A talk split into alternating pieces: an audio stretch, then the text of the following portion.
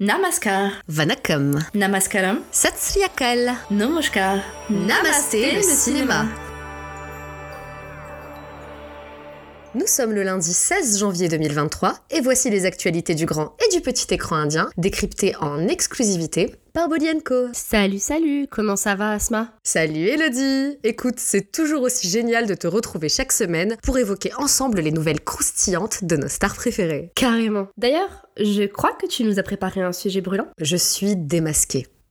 Puisque cette semaine, je suis tombée sur un article du Courrier international titré La rébellion silencieuse de Shah Khan, qui reprend justement la une du magazine indien de Caravan, mettant à l'honneur le célèbre Pacha de Bollywood. L'écrit revient justement sur le contexte politique indien depuis l'arrivée au pouvoir de Narendra Modi, qui a vu une montée inquiétante de l'obscurantisme. La star, qui ne s'est jamais ouvertement exprimée contre ce phénomène, mènerait, selon cet article, une lutte silencieuse puisque, je cite, il ne se prêterait pas aux éloges flatteurs du gouvernement Modi. Effectivement, quand je pense aux personnalités qui sont ouvertement pro-Modi, ce n'est pas lui qui me vient en tête. Moi aussi. D'autant que Shah Khan, au-delà d'être une immense vedette de cinéma, c'est tout un symbole. Un Indien de confession musulmane, issu de la classe moyenne, sans aucune ascendance dans l'industrie, qui plus est marié à une hindoue. C'est l'illustration même de l'Inde multiculturelle et pluraliste. Pour autant, il est à mon avis important de nuancer le propos de l'article, car comme tu t'en doutes, j'ai mené ma petite enquête. Mais quelle petite fouine Car lorsque l'on parcourt le compte Twitter de SRK, on se rend rapidement compte qu'il s'est tout de même livré à ce jeu de dupe envers Monsieur Maudit. Des messages d'anniversaire, des selfies avec le Premier ministre, des tweets dans lesquels il déclare, et je cite de nouveau, Votre implication dans le bien-être de notre pays et de ses habitants est hautement appréciée. Que vous ayez la force et la santé d'atteindre tous vos objectifs. Et merde, SRK est passé du côté obscur de la force? Attends, le message n'est pas terminé. Il conclut en disant Prenez votre journée et profitez de votre anniversaire, monsieur. Je te laisse juge du potentiel sous-texte d'une telle conclusion. Oui, monsieur le ministre,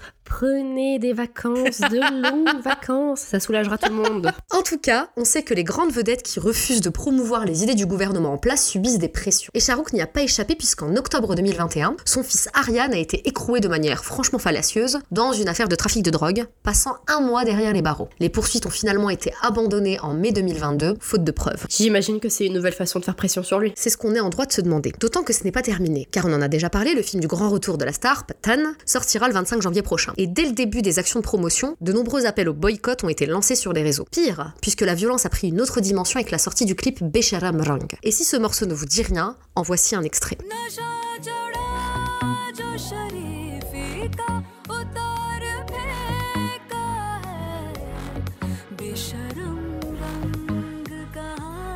Cette chanson sexy a en tout cas sonné comme une infâme provocation pour des représentants du BJP qui, rappelons-le, constituent le parti au pouvoir. Ces derniers se sont effectivement offensés du morceau, allant de tweets assassins au dépôt de plainte. L'un d'eux a même déclaré publiquement qu'il n'hésiterait pas à brûler vif Khan. Mais ils sont complètement malades. Oui, une telle virulence, tout ça pour une chanson. L'objet de la controverse? Une ligne du titre qui déclare que l'héroïne porte les couleurs de l'impudence, tout en arborant une robe de couleur safran. Certains extrêmes n'ont évidemment pas tardé à faire le rapprochement avec le drapeau indien, dont le safran représente la force et le courage du peuple.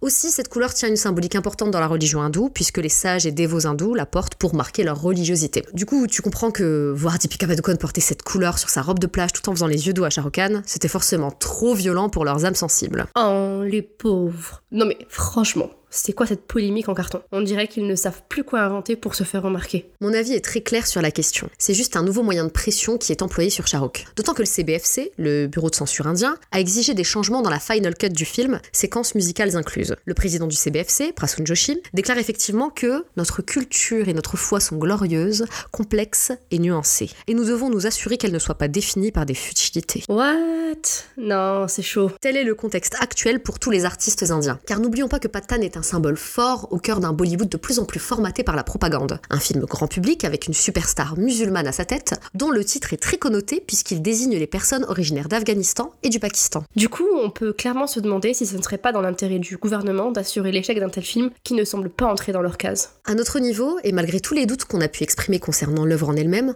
on ira voir Patan en salle. D'abord pour soutenir Shah Rukh Khan à l'occasion de son comeback, mais surtout pour que l'extrême droite indienne ne gagne pas. Mais en attendant la sortie de ce film, il y a plusieurs métrages à découvrir en ce moment. N'est-ce pas, Elodie? Absolument. On a une semaine chargée avec deux énormes films qui se font face dans les salles, qui voient s'affronter deux immenses fanbases et deux vedettes incontournables de Hollywood, Vijay et Ajit. Le premier est à l'affiche de Varisu, sorti le 11 janvier avec Friday Entertainment. Le second est quant à lui La Star de tout niveau, sorti le même jour grâce à Nighted Film. Les critiques des deux films sont d'ores et déjà disponibles sur bolienco.fr. Sur nos plateformes de SVOD favorites, on a aussi de quoi titiller votre curiosité. Si vous avez vu la bande-annonce de Shehzada, sortie il y a quelques jours avec Kartik Aryan à sa tête, découvrez le film dont il s'inspire, le blockbuster Telugu. Alors attention, Ala Venkunta Puramulu.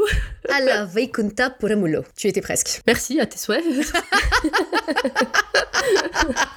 C'est disponible depuis le 12 janvier sur Netflix. Histoire de voir si un remake était vraiment nécessaire. Avec un nom pareil, je suis pas sûre. Ils ont eu moins le mérite de le raccourcir, c'est déjà ça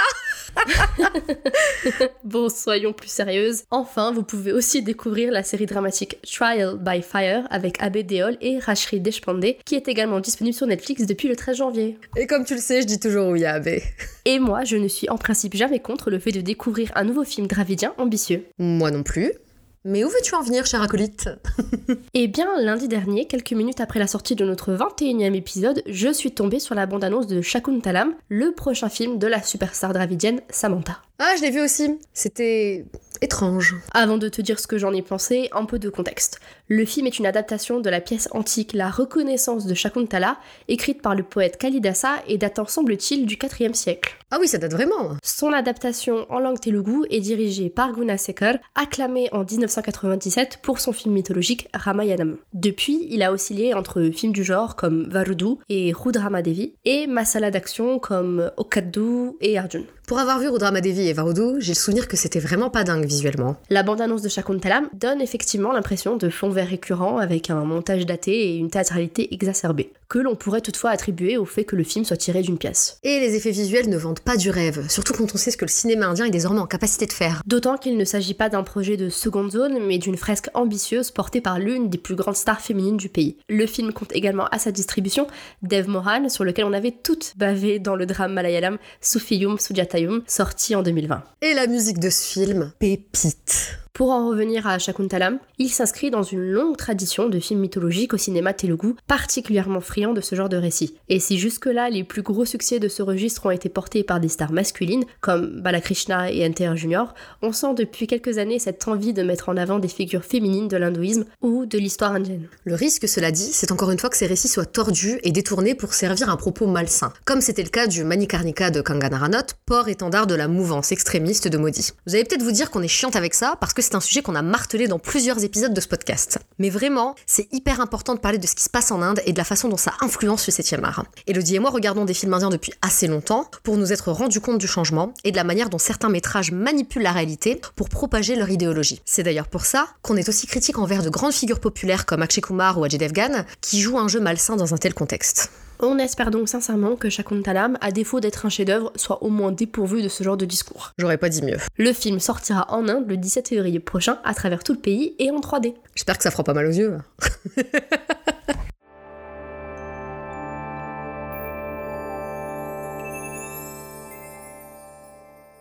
Et c'est tout pour aujourd'hui, merci de nous avoir écoutés. C'est sur la mélodie de Jume Joe Patan du film Patan que l'on se quitte. L'occasion pour moi de vous encourager à prendre votre place pour ce blockbuster du King Shah Rukh Khan qui sortira en France le 25 janvier grâce au distributeur DC Entertainment Paris.